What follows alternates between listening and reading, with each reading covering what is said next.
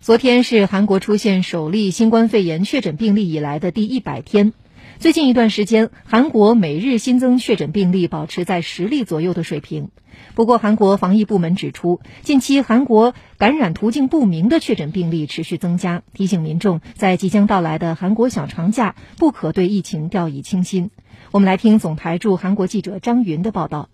韩国境内的单日新增确诊病例从本月九号起开始呈现下降趋势，十三号到十七号连续五天的新增确诊病例维持在二十到三十例左右，十八号减少到二十例以下，从十九号起保持在十例左右的水平。不过，韩国防疫对策本部依然警告民众说，最近感染途径不明的确诊病例在持续增加，比如庆尚北道的李泉在本月九号出现新冠肺炎疫情，有至少四十人被确诊。其中年龄最小的只有三岁，但至今感染途径仍然没有查明。此外，无症状感染者和症状轻微的确诊病例也比较多。海外入境人员在居家隔离期间被确诊的情况也在持续出现。韩国中央防疫对策本部决定加强入境人员的检疫和居家隔离人员的管理。从二十七号起，要求违反居家隔离规定者佩戴电子手环，加强对他们的全面监督。另外，韩国共有二百六十三名治愈出院病例在之后的检测中重新呈现阳性的复阳患者，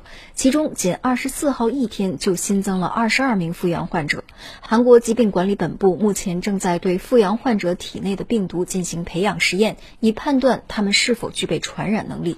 韩国从四月三十号起迎来小长假，韩国政府提醒民众，小长假期间能否严格控制疫情，是决定是否能够进入生活防疫阶段的重大关键期，呼吁民众继续为防控疫情做出努力。